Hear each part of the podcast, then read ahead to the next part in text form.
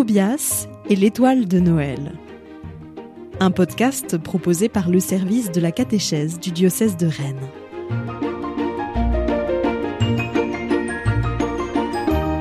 Épisode 12 Moïse et le passage de la mer Rouge. Soir après soir, le jour le plus court de l'année se rapprochait. Aussi, quand Tobias, après s'être occupé de rentrer son petit troupeau à l'étable, arrivait auprès d'Akam pour entendre la suite du récit, il faisait chaque fois un peu plus sombre.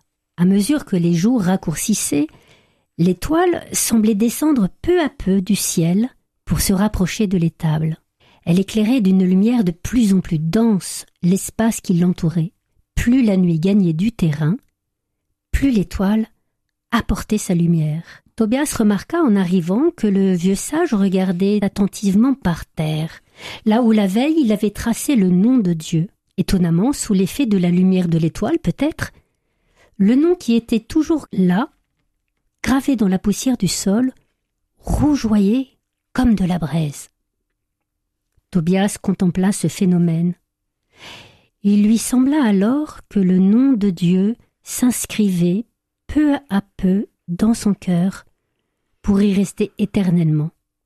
Akam, levant son regard, comprit ce qui se passait pour Tobias. Il commença sa conversation du soir en lui disant dans un souffle Toi et moi n'avons pas le droit de prononcer le nom de Dieu, mais Dieu lui-même prononce secrètement son nom dans le cœur de ceux qu'il choisit. Ce soir, petit Tobias, au cœur fervent, je vais encore te parler du nom de Dieu en évoquant le temps de la première Pâque et du passage de la mer Rouge. Le regard d'Akam se posa alors sur les tables toutes proches. Il n'est pas impossible, vois-tu, que la première Pâque et la traversée de la mer Rouge, qui sauva notre peuple des mains de Pharaon, aient eu lieu pour nous préparer à ce qui va se passer dans les jours qui viennent. Tobias sut, à ces mots, que l'instant était primordial, et il commença à se remémorer les fêtes de Pâques qu'il avait vécues. Depuis sa petite enfance, quand venaient les jours de la fête de Pâques, les jours de Pessa, son père, sa mère, Esther et lui quittaient Bethléem pour se rendre à Jérusalem en pèlerinage. Ils y étaient accueillis dans la maison de famille de sa mère.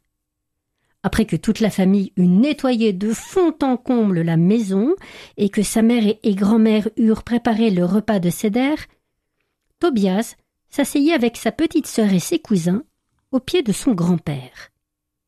Ils écoutaient attentivement le maître de maison raconter comment Dieu, par la bouche de Moïse, avait demandé à Pharaon de libérer le peuple juif, comment, devant le refus de Pharaon, Dieu avait frappé les Égyptiens de dix terribles malheurs.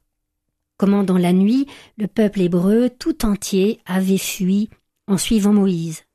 Comment il s'était retrouvé coincé entre la mer Rouge et l'armée de Pharaon qui les poursuivait. Tout cela, Tobias le savait déjà.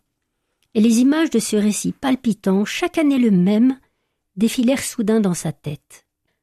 Akam interrompit le cours des pensées de Tobias, qui voyait déjà la mer Rouge se fendre en deux pour laisser passer à pied sec le peuple d'Israël, en lui posant une question qui le surprit un peu. Euh, Tobias, euh, toi qui as entendu tant de fois le récit de Pâques, dis-moi ce qu'il t'apprend de notre Seigneur Dieu. Euh, il apprend que le Seigneur Dieu nous a sauvés de l'esclavage, qu'il nous a sauvés de la mort qui s'abattait sur les premiers-nés, puis de la mort à laquelle Pharaon nous aurait tous condamnés s'il avait pu nous rattraper avec ses soldats. Euh, oui, oui, mais encore. insista doucement le vieux sage. Tobias rentra en lui-même et réfléchit longuement.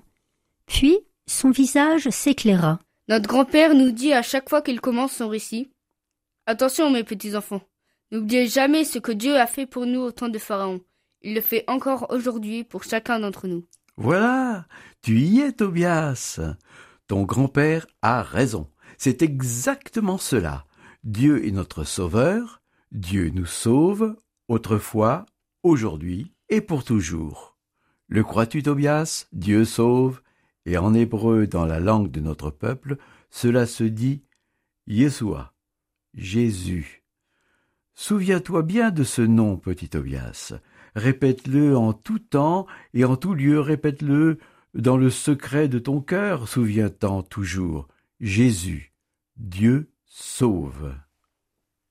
Peux-tu maintenant me dire comment notre peuple fut protégé du dixième des malheurs qui frappèrent le pays d'Égypte, le plus grand d'entre tous les malheurs, celui qui tua les premiers-nés, tous les aînés de chaque famille, y compris le premier-né de Pharaon. Ça, Tobias le savait par cœur. Aussi répondit-il vivement. C'est le sang de l'agneau qui avait été sacrifié et que chaque famille mangea avant de s'enfuir.